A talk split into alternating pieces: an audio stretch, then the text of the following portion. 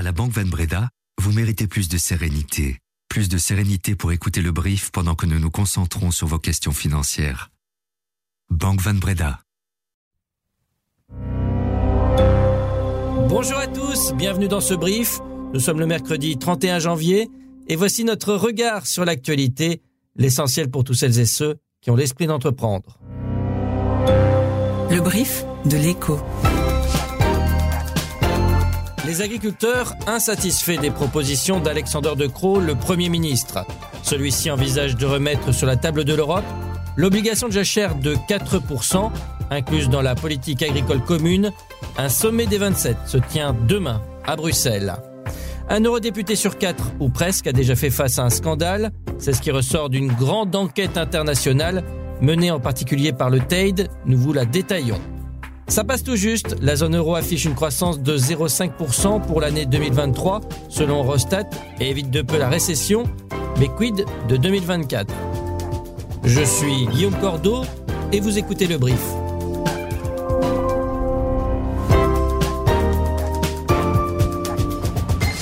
Le brief, c'est info, dès 7 heures. La colère des agriculteurs ne redescend pas. Ils restent sur leur faim. Après les annonces du Premier ministre hier soir, Alexander De Croo a présenté quatre mesures. En particulier la renégociation de la règle d'obligation de jachère, incluse dans la politique agricole commune, qui se joue au niveau européen, mais la Belgique assure la présidence tournante du Conseil de l'UE pendant six mois.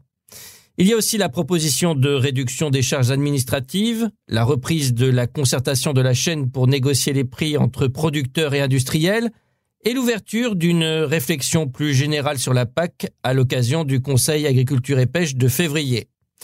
Un sommet européen aura lieu demain à Bruxelles, même s'il est consacré à l'aide à l'Ukraine, la question agricole y sera abordée, des manifestations pourraient paralyser la capitale ce jour-là.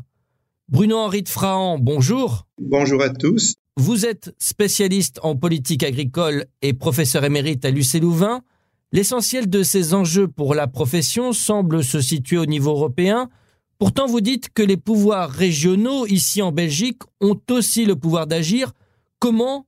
Eh bien, notamment à travers les critères d'attribution des subsides de la PAC. Mais le principal critère, hein, en résumé, c'est en raison des superficies agricoles, mais aussi où on se trouve, dans quelle région, quel type traditionnellement d'exploitation, quel rendement on a eu dans le passé toute cette distribution de subsides actuels est encore très liée à la situation de l'époque d'avant même 1992. Euh, Donc, il y a moyen d'actualiser ces critères. Ici en Belgique, on est sans doute euh, de l'ordre de 60% des subventions sont accordées aux 20% d'exploitation. Donc, on a une concentration de, subventions sur des exploitations qui sont généralement plus importantes. Je vais vous dire quelque chose qui va peut-être faire mal, mais en fait, la politique agricole commune, elle est avantagement pour euh, les riches agriculteurs qui en ont peut-être moins besoin que d'autres exploitations. Et pour retrouver toutes les informations en direct à propos de cette crise agricole, rendez-vous sur notre site leco.be. Près d'un eurodéputé sur quatre est ou a déjà été impliqué dans un scandale. C'est ce qui ressort d'une enquête internationale menée par 37 journalistes de 22 États membres, dont nos confrères du TAID. C'est un énorme travail d'analyse de 253 dossiers dans lesquels sont impliqués 163 eurodéputés. Les données ont été collectées avec l'aide du collectif néerlandais Follow the Money. Lars Bové, vous êtes journaliste au TAID, le journal frère de l'écho. Vous faites partie de ceux qui ont mené l'enquête. Un député européen sur quatre, cela paraît énorme. On a encore le Qatargate en tête. Ici, on parle aussi de corruption ou d'autres types de scandales, Lars? Ce sont des affaires très diverses. Donc oui, bien sûr, il y a différents dossiers de corruption. Il y en a même 45 qu'on a vus. Mais par exemple, ça parle aussi de fraude ou de détournement de fonds ou même euh, de comportements inappropriés, par exemple de l'intimidation. Donc c'est très divers. Mais bien sûr, il y a les, les gros dossiers de corruption aussi. Et bien sûr, alors on parle du Qatar Gate, dont on connaît bien euh, les détails ici en Belgique parce qu'il y a quand même deux parlementaires euh, belges qui ont été euh, mentionnés dans ce dossier de corruption. Alors l'enquête est très vaste, on n'aura pas le temps de revenir sur tout ici, mais parmi les nombreuses révélations, on en trouve aussi qui visent le parti français d'extrême droite, le Rassemblement national, mouillé dans plusieurs affaires. Oui, parce que le Qatargate n'est certainement pas le seul dossier donc de corruption. Le Rassemblement national est impliqué dans différents euh, scandales.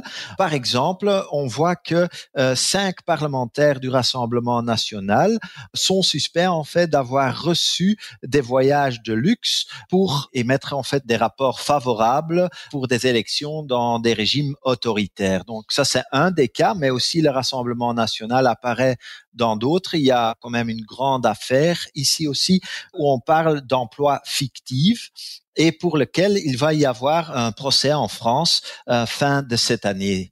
Et dans ce dossier-là, il y avait quand même déjà 6,8 millions d'euros qui devraient être remboursés, mais le Parlement européen n'a reçu qu'une partie de cette somme jusqu'à présent. Pour lire l'intégralité de cette grande enquête, rendez-vous sur l'éco.be et dans les pages du journal du jour, je vous mets le lien dans les notes de cet épisode. La zone euro a échappé de justesse à la récession. Sa croissance a été évaluée pour l'année dernière à 0,5% par Eurostat, déjouant les prévisions les plus pessimistes. En général, la forte remontée des taux de la Banque Centrale Européenne a incité les entreprises à réduire leurs investissements et les ménages à faire attention à leurs dépenses. Marc Lambrecht, bonjour. Bonjour Guillaume. Vous êtes chroniqueur financier à l'écho.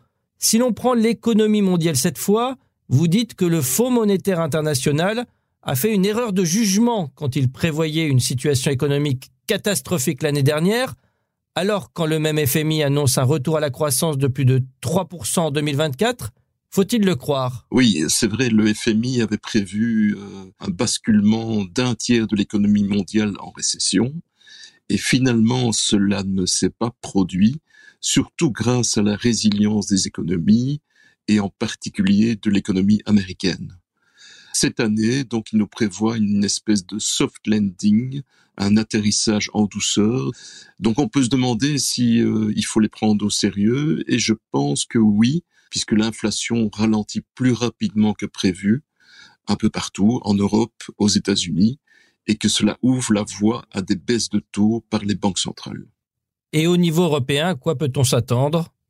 Donc euh, en 2023, la croissance européenne est restée modeste et le FMI nous prévoit un chiffre de 0,9% pour cette année. Donc c'est toujours la situation euh, de l'Allemagne qui est un peu l'homme malade de la zone euro qui va plomber euh, la situation de la zone euro.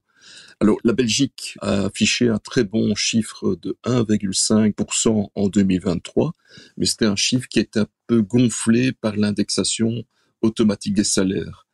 Et pour 2024, la croissance belge, selon les économistes, devrait en principe mieux coller à celle de la zone euro.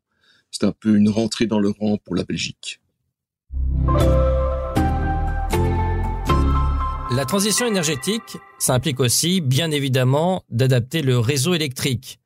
À Liège, le gestionnaire du réseau de distribution RESA vient d'obtenir un prêt de 190 millions d'euros auprès de la Banque européenne d'investissement pour faire évoluer ses infrastructures. La convention court sur 22 ans. D'ici à 2050, RESA table sur des investissements à hauteur de 3 milliards d'euros. Maxime Van de Weyer, vous êtes journaliste spécialiste de l'énergie à l'écho. Ce soutien de la BEI, c'est une aubaine pour les gestionnaires de réseaux de distribution, les GRD.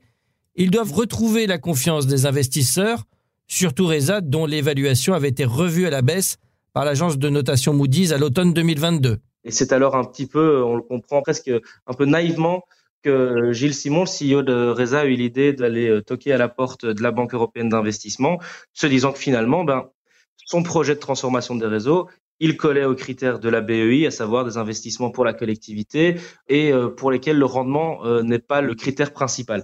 Et donc ça a marché, ça redonne un petit coup de projecteur au projet mais le problème du rendement reste le même parce qu'il faudra de toute façon aller chercher encore plus d'argent de frais auprès d'investisseurs privés qui, eux, voient moins d'importance dans les investissements pour la collectivité. C'est vrai que ces financements ne seront pas faciles à trouver.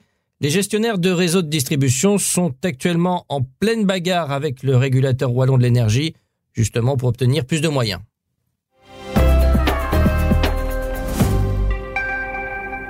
La Belgique avance dans la lutte contre les maladies de longue durée. Vous le savez peut-être déjà, 500 000 personnes en sont victimes en Belgique. Parmi elles, il y en a près d'un tiers qui souffrent de troubles musculo-squelettiques, autrement dit d'arthrose, de mal de dos et autres tendinites. La Belgique est sur le point de devenir le premier pays européen à disposer d'une législation sur ce risque pour la santé. Concrètement, toutes les entreprises, de l'usine au bureau en passant par le supermarché, devront miser sur la prévention de ces troubles. Elles devront adopter des mesures concernant l'ergonomie des postes de travail, mais aussi former leurs travailleurs sur les bonnes pratiques. Le deuxième grand fléau en Belgique, c'est le burn-out. Il représente 7% des maladies de longue durée. Ici aussi, le leitmotiv, c'est mieux vaut prévenir que guérir. 6 millions d'euros viennent d'être débloqués pour généraliser un dispositif qui était en test depuis 2019 pour combattre l'épuisement professionnel. Les premiers résultats sont très encourageants.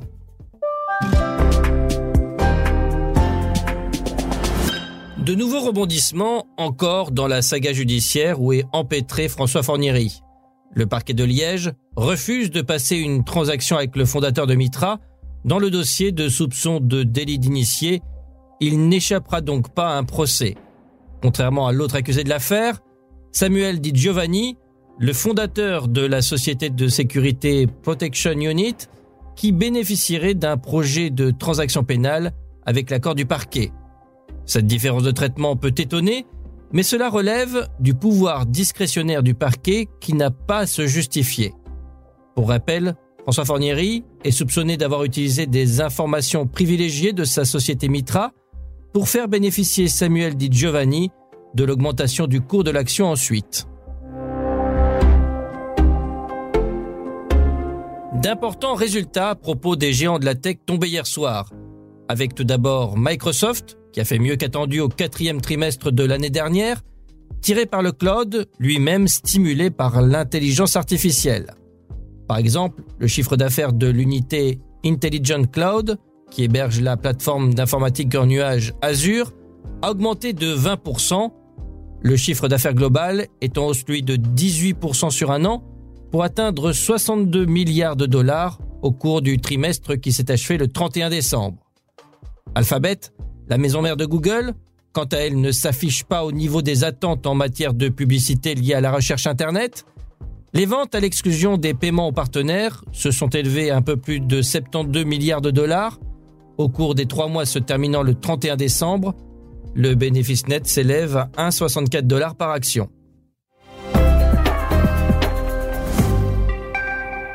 L'interactivité comme moteur de croissance. Voilà l'enseignement de cette dernière information.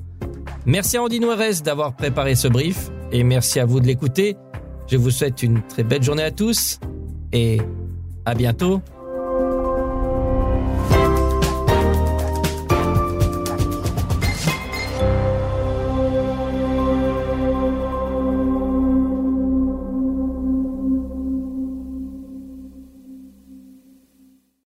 Méritez plus de passion. Vous méritez plus d'anticipation. Vous méritez plus d'anticipation de la part de votre partenaire patrimonial pour que vous puissiez toujours rester serein, même quand la bourse s'enflamme. Vous méritez également plus de Banque Van Breda pour votre vie professionnelle et privée.